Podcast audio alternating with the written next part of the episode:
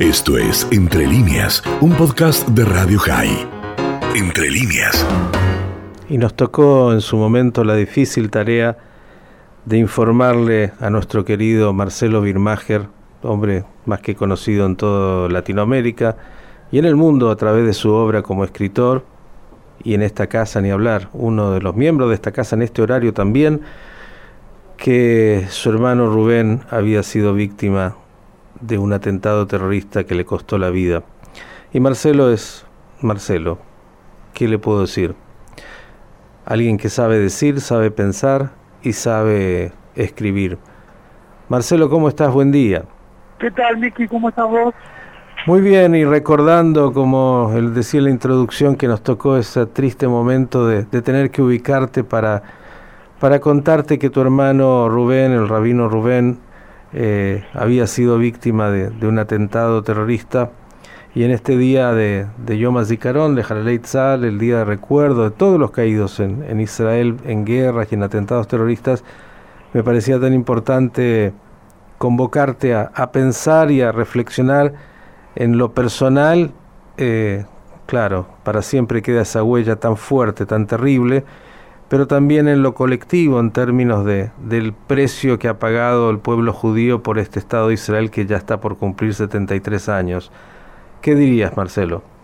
Bueno, comparto contigo, me siento identificado con el hecho de que la pérdida que sufrimos cada uno de los parientes de las víctimas de atentados no se puede describir, no tiene eh, una dimensión cuantificable, es eh, un dolor que nos aparta del resto de las personas que afortunadamente no han sufrido algo semejante.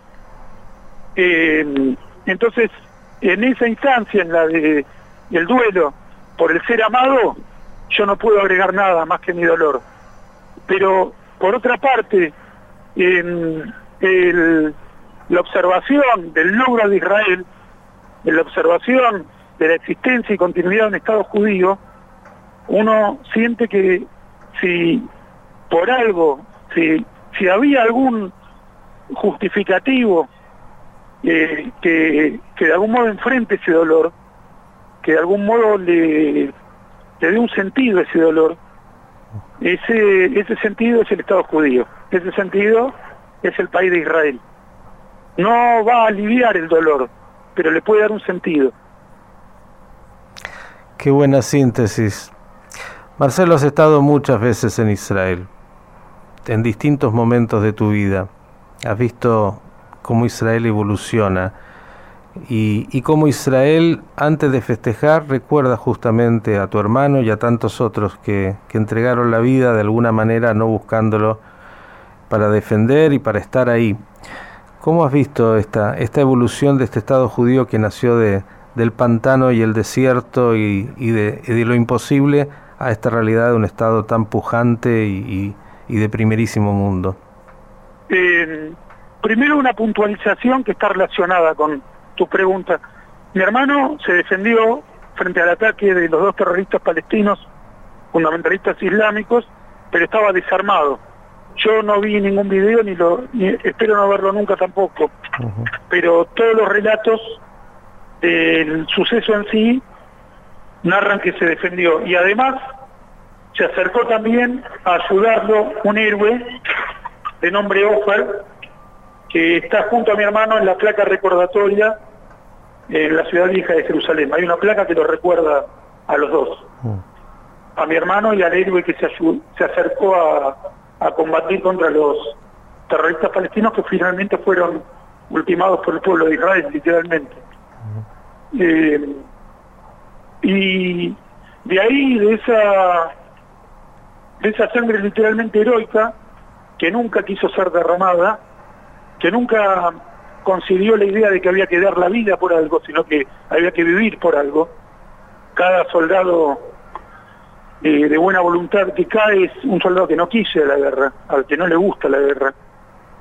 Eh, de ahí, eh, no por la sangre, sino por los por quienes recuerdan, por los que siguen vivos, se construye uno de los países más libres y justos del mundo.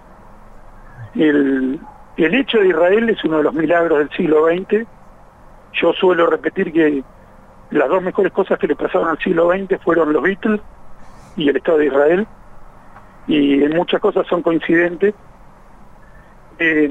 y hoy es un país que asombra al mundo por la eficacia y la transparencia con que enfrentó la pandemia, ¿no es cierto? Eh, la pandemia del coronavirus. Hoy leemos loas y, y vemos eh, muchos países que intentan seguir el modelo israelí, como también el modelo chileno, dos países tan distintos, ambos pequeños, pero con algunos valores en común, incluso algunas decisiones políticas y económicas en común. Marcelo, simplemente mandarte un, un gran abrazo en este día y todos los días eh, y, siempre es tan importante escuchar tu análisis tan lúcido y, también esto de, llevar esta bandera de, del Estado de Israel, del Estado del pueblo judío ahí adelante con, con tanto orgullo cuando siempre surgen detractores eh, de fuera, ni hablar, de adentro a veces también y vos con toda la dignidad y con todo el coraje siempre diciendo lo que hay que decir. Te agradezco y te mando un enorme abrazo hoy. Gracias por llamarme, Miki, en este día. Tal como recordaste cuando empezamos la nota, Dani Saavedra tuvo la horrible tarea que cumplió de un modo tan humano de avisarme la mala nueva y yo siempre estoy vinculado a Radio High, es una conexión que iniciamos cuando se fundó la radio y que va a seguir por el resto de nuestras existencias que espero sean tan largas y tan fructíferas como espero que siga siendo la del Estado judío. Abrazo Marcelo, hasta la próxima. Hasta pronto. Esto fue Entre líneas, un podcast de Radio High. Puedes seguir escuchando y compartiendo nuestro contenido en Spotify, nuestro portal radiohigh.com y nuestras redes sociales. Hasta la próxima.